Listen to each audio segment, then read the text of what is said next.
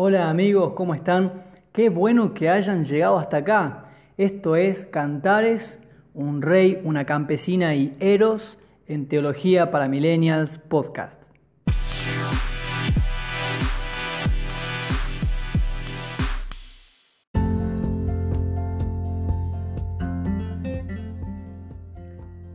Estamos en el episodio 4 y todavía en el capítulo 1 de Cantares. Y vamos a leer hoy los versículos 7 y 8 de este capítulo 1. Vamos lento, queremos hacerlo con paciencia y queremos hacerlo bien dentro de las posibilidades que tenemos. Así que vamos a ir directamente al texto y voy a volver a leer la nueva versión internacional de la Biblia, pero vos podés seguir la lectura en la Biblia que eh, tengas a mano o en la que estás más acostumbrado o acostumbrada. Vamos a leer entonces Cantares, capítulo 1, versículos 7 y 8. Está hablando la amada. Cuéntame, amor de mi vida, ¿dónde apacientas tus rebaños? ¿Dónde a la hora de la siesta los haces reposar? ¿Por qué he de andar vagando entre los rebaños de tus amigos? Si no lo sabes, bella entre las bellas, ve tras la huella del rebaño y apacienta tus cabritos junto a las moradas de los pastores. En estos dos versículos, el amado se presenta de manera inmediata como el contraste con los hermanos y las doncellas que estuvimos viendo en el episodio anterior hace una semana. Recordarás que los hermanos la habían tratado mal, a, esta Sulamita, la habían puesto a cuidar una viña, un campo que ni siquiera era el suyo y como consecuencia ella se quemó y eso le había traído ciertos complejos. También ella se miraba eh, en comparación con las doncellas de la corte, quizás de un entorno más sofisticado, y se sentía como que no era digna de estar ahí o de competir contra ellas por el amor del rey. Y de manera estrechamente ligada a eso aparecen estos dos versículos. Aquí está el amado. Con él, ella no tiene complejos. Con él, a ella se le olvida lo que le pasó, se olvida de la viña que tuvo que cuidar, se olvida de lo que el sol le hizo a su piel y también con él y en el amor y en el valor que él le da, ella se siente plena y realmente se da cuenta que no tiene que competir contra las doncellas porque ella es el objeto del amor de aquel rey. Con él ella está bien, es su lugar seguro, él es su refugio, es su hogar. Pero el problema es que ella no sabe dónde está.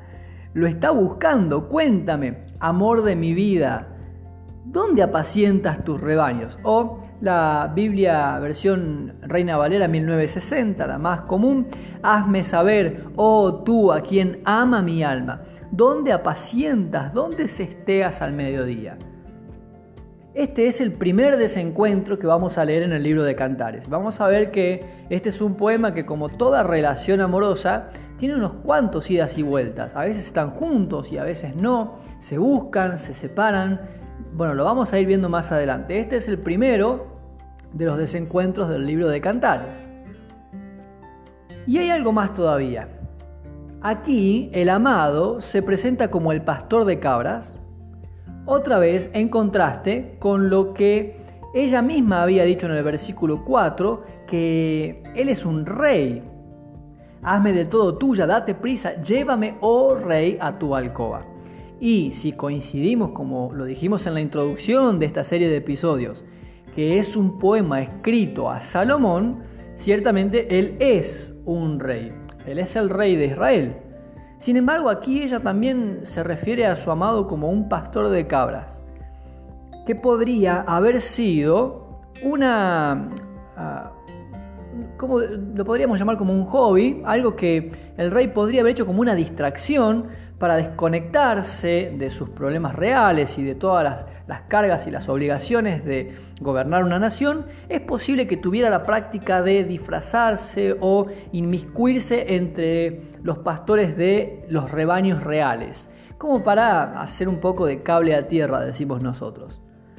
También es posible que, si no se está refiriendo a Salomón, sino a otro rey, sea un, eh, un gobernante de un trasfondo o, de un contexto de campesinos, que llegó al trono, igual que ella, habiendo salido de una familia de campesinos. En cualquier caso, lo que nosotros sí podemos notar acá es que en este hombre, en este rey, en el amado, particularmente creo que es Salomón, hay una combinación de humildad y de realeza. Ya lo vemos en David, David no fue como otros reyes de Israel. David, vos sabés la historia, era un pastor de ovejas y nunca dejó de ser ese pastor, no en términos de que nunca pudo superar la salida de su familia, sino que su corazón seguía latiendo de esa manera. Por eso es que cuando tiene que gobernar a Israel, tiene un corazón pastoral y desde el trono pastorea. Estamos escribiendo un libro acerca de eso que se llama El Rey de las Ovejas y ruego tus oraciones al respecto para que pueda salir pronto a la luz. Pero aquí parece ser esta combinación también eh, en Salomón, una combinación de humildad y de realeza. Y sabes que eso es sumamente valioso en cualquier hombre, también en cualquier mujer, pero aquí especialmente pensando en los hombres. Porque a veces tenemos como modelos y probablemente venimos de hogares donde uno de los dos ejemplos esté mal visto ya sea porque venimos de un contexto en el que creemos que los reyes o la realeza o la grandeza nos puede perjudicar, nos puede hacer mal, o porque venimos de un contexto en el que creemos que eh, el trabajo en el campo nos puede hacer mal, nos puede dañar la autoestima. Por supuesto, entre comillas, no literalmente ir a trabajar al campo, pero creo que entendés, ¿no? Por ahí pensamos que ciertos trabajos, ciertas actitudes no corresponden a un hombre, pedir perdón, llorar, ir a buscar a la chica. Te cuento, mira que hace poco me invitaron a jugar un partido de fútbol. Yo sé que nos están escuchando desde otros países. Quiero contarte que en Argentina esto es, como sabrás, es parte de nuestra cultura. Y le digo a los que me invitaron, mira, le voy a preguntar a mi esposa si está de acuerdo. Cuando les dije eso, muchos de ellos no entendieron. ¿Cómo le vas a preguntar a tu esposa si te da permiso para ir a jugar a un partido de fútbol? No es tu mamá. No, pero es mi esposa. Y, hay como una viña, como, como un gesto de, no, el hombre no le tiene que consultar a su esposa, aquí, donde vivimos nosotros. Y cosas como esas tal vez te suenen parecidas o te suenen familiares, pero aquí este rey combina la realeza, su grandeza, su majestad, su, su, trono, sus riquezas, con la humildad de un campesino pastor de ovejas. Aparece luego otra imagen y dijimos que Cantares es un libro que tiene escenarios y que tiene aromas, sabores y otras sensaciones. Y acá aparece el mediodía o la hora de la siesta según la versión que estés leyendo. ¿A dónde llevas tus rebaños a esa hora? Resulta que estamos leyendo un poema escrito en el Medio Oriente, un lugar de extremo calor.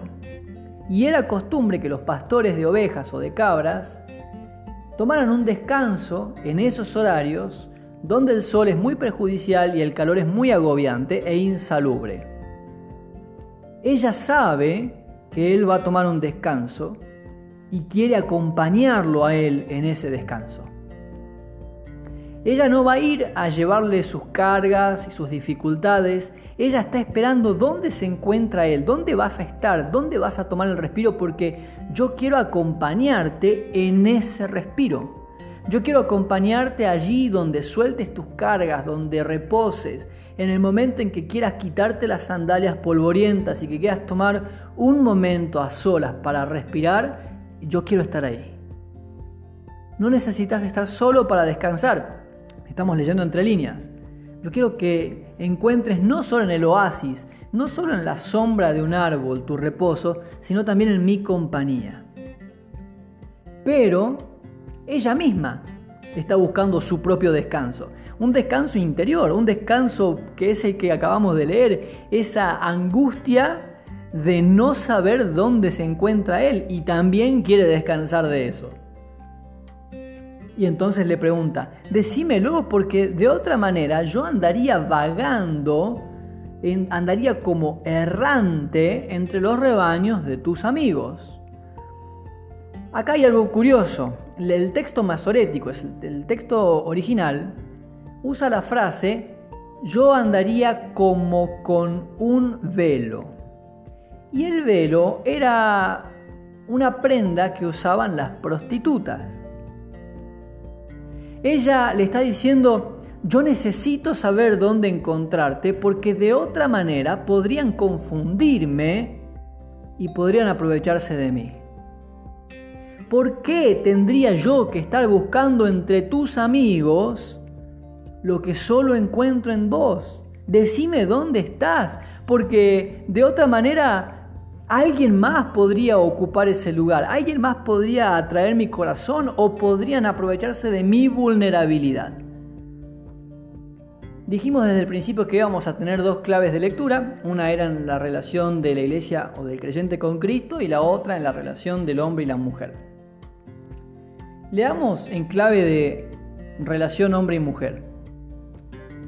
Estas podrían ser algunas de las causas, o esta puntualmente, por las cuales algunas personas, algunos hombres o mujeres, se entregan a una vida promiscua.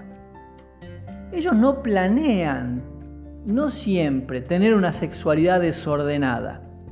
En muchos casos, cuando estamos en la oficina charlando con jóvenes, nos cuentan que en realidad lo que están buscando es afecto, es valoración, es identidad, afirmación, es encontrarse con alguien que los ame y han buscado en lugares equivocados. Y ese es el problema y entonces comienzan una relación y luego otra y en realidad lo que están tratando de hacer es llenar un vacío que claramente solo se llena en Cristo, pero luego debe aparecer ese hombre o esa mujer que va a llenar el espacio que necesita. En contra de esta nueva cultura que se ha levantado diciendo que no somos una media naranja, que somos una naranja completa y que estás completa en vos mismo y que o misma y que no necesitas que nadie te complemente, en realidad Vos y yo sabemos que no es así, que tenemos espacios, espacios vacíos y que necesitamos de ese alguien que los complemente. Cuando tenemos la lectura en clave de la relación del hombre con Cristo, de la iglesia con Cristo, esto explicaría también muchas de las causas de la idolatría, que es similar, es andar buscando en otras cosas, en otras doctrinas, personas o lo que fuese, lo que solo encontramos en Cristo encontramos, eh, eh, perdón, estamos buscando provisión. Eh, y sabes que con la prosperidad o con la provisión pasa algo muy curioso, porque en el fondo no siempre hay una cuestión ambiciosa. No es que la persona que busca prosperidad en los ídolos está buscando enriquecerse. A veces lo que necesita o lo que desea es esa sensación de seguridad. Yo no tengo que preocuparme por el futuro porque sé que voy a tener que comer y dónde vivir. Y la sensación de estabilidad es lo que les hace sentir llenos. No tanto el dinero, sino lo que el dinero les hace creer que tienen. En cualquier caso, nos lleva a la idolatría. Y esta podría ser tranquilamente una oración que le podríamos hacer al Señor Jesús. Decime dónde estás, porque de lo contrario, si yo no te encuentro, si no encuentro tu presencia ya, yo corro el riesgo, bueno, no siempre victimizándonos, en realidad somos bastante responsables, pero sí para seguir la línea de cantares, yo corro el riesgo de que ese lugar lo ocupe alguien o algo más. El versículo 8 nos encuentra entonces con la respuesta. Y aquí hay dos posibilidades. Algunas traducciones interpretan que estas palabras pertenecen al coro y otras traducciones interpretan que pertenecen al amado. Si este fuera el coro, ya vimos la posibilidad, lo vimos en, en, los episodios anteriores, estamos hablando de personas que están a favor de la relación, la cuidan, la nutren e impulsan a los amantes a que se amen bien. Entonces no vamos a tomar ese camino, vamos a tomar el otro. Ah, eh, digamos que esta es la respuesta del amado. Y, esta respuesta, si no lo sabes, bella entre las bellas, ve tras la huella del rebaño. y apacienta tus cabritos junto a las moradas de los pastores. La verdad es que eh, hay una amplia gama de posibilidades de lectura, de interpretación y por consiguiente de aplicación de estas palabras. Propia de, la poesía. La poesía no es cerrada y nos da esta posibilidad de que nos acerquemos al texto según nuestra propia experiencia también. Quiero ser cuidadoso con lo que voy a decir. La Biblia no se interpreta de acuerdo a mi experiencia. La Biblia dice lo que dice independientemente de cómo me sienta yo. Lo que estoy hablando es que el género poético, el género literario de la poesía, me permite identificarme con el texto de diferentes maneras. Entonces, quizás yo podría leerlo como un, como un, reto, como un regaño. ¿Acaso no lo sabes? Eh, es una de las interpretaciones posibles que se han dado, por ejemplo, Matthew Henry lo considera de esta manera. ¿Cómo es que si estás en la corte hayas perdido de vista a tu amado? ¿Cómo fue posible que llegaras a este punto? Es una de las lecturas posibles. Y quizás yo vengo de un momento espiritual en el que me está pasando esto y digo, ciertamente me olvidé, me distraje en mi carrera universitaria, en mi trabajo, en una relación sentimental y perdí de vista a mi amado, a Cristo, y necesito este regaño que me haga entrar en razón. Tal vez no es así. Quizás solo estoy confundido y entonces la palabra llega más en un tono de, de calma y una respuesta más, eh, más empática, que es la posibilidad que vamos a considerar ahora. Lo importante acá es que ella lo busca y él responde. El comentario del púlpito, que es un texto bastante antiguo, dice acerca de este pasaje, esta parece ser una respuesta juguetona y comprensiva a la hermosa sencillez de la novia. Si estás esperando ser llevada a tu amado, si estás buscando a tu pastor, mujer muy hermosa, entonces sigue tranquilamente tu camino, como una pastora cuidando cabritos junto a la tienda de los pastores. Sigue los pasos pacíficos del rebaño y a su debido tiempo aparecerá el amado. Otra vez, podemos leer ese comentario en las dos claves de interpretación que estamos siguiendo sobre todo el último párrafo. Sigue los pasos pacíficos del rebaño y a su debido tiempo aparecerá el amado. El comentario bíblico del mundo hispano dice al respecto que hay una cuestión muy curiosa y es que aquí aparecen palabras que en otros contextos tienen un sentido erótico. Por ejemplo, la palabra huellas en otros pasajes se tradujo como talones, por ejemplo, y es un eufemismo para referirse a los genitales.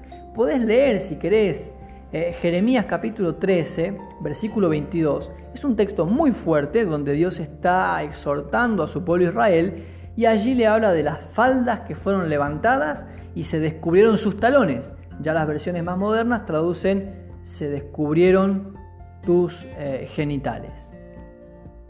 También la figura de los cabritos es curiosa, porque en aquella época, en aquella cultura, los cabritos eran la forma de pagarle a las prostitutas. Y coincide y tiene este, mucho sentido con el velo del que ella está hablando antes, que ella no quiere ser confundida con esta clase de personas.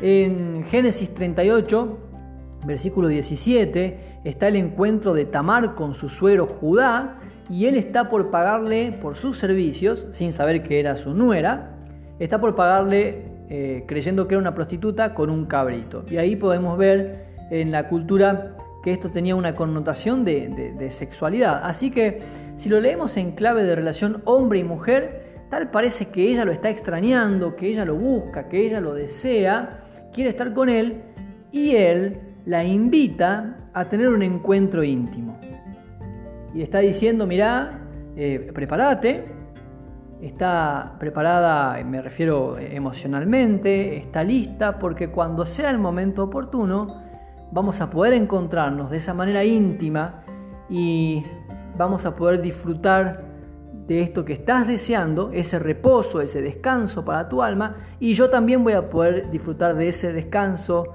de ese reposo que yo también necesito, en la intimidad sexual.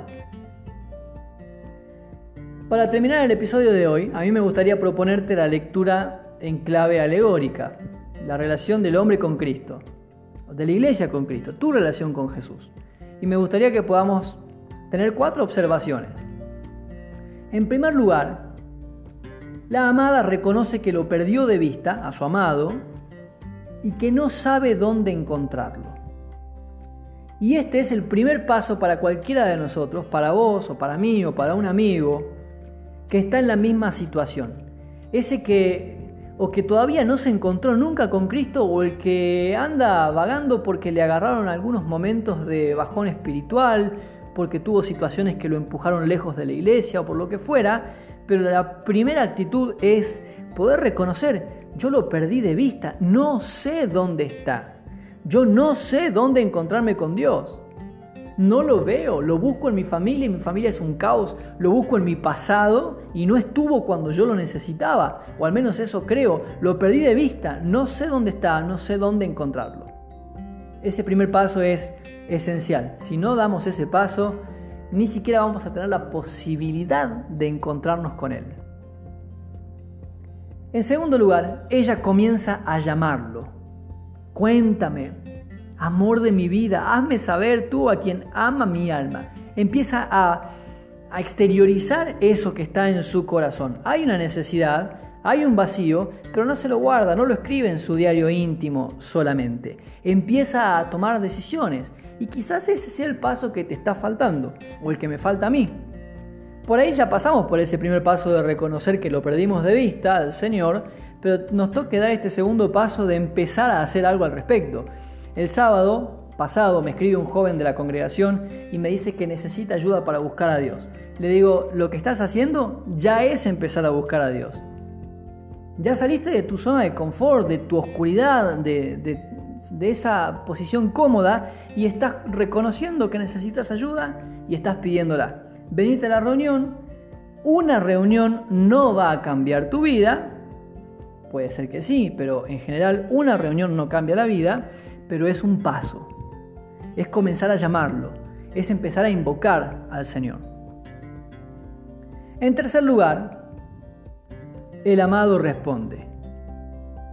El amado nunca deja a su amada que llame e implore y clame sin respuesta. El amado no disfruta de ver a su amada llorando por los rincones vacía y sola, no se deleita de eso, responde pero le indica cómo encontrarlo. Él no va a buscarla y la toma de la mano y le dice, mirá, vení, es por acá. No le lleva un mapa tampoco, sino que le permite a ella hacer su propio camino. Espero que estés entendiendo. Porque en ocasiones nos encontramos invocando a Dios y creemos que Él va a hacer cosas que nos tocan a nosotros hacer y que en la relación con Dios hay mucho de lo que Él quiere que hagamos nosotros porque eso es una relación justamente. Estoy casado hace 10 años y he descubierto en mi matrimonio que yo no puedo hacer por mi esposa lo que ella puede hacer.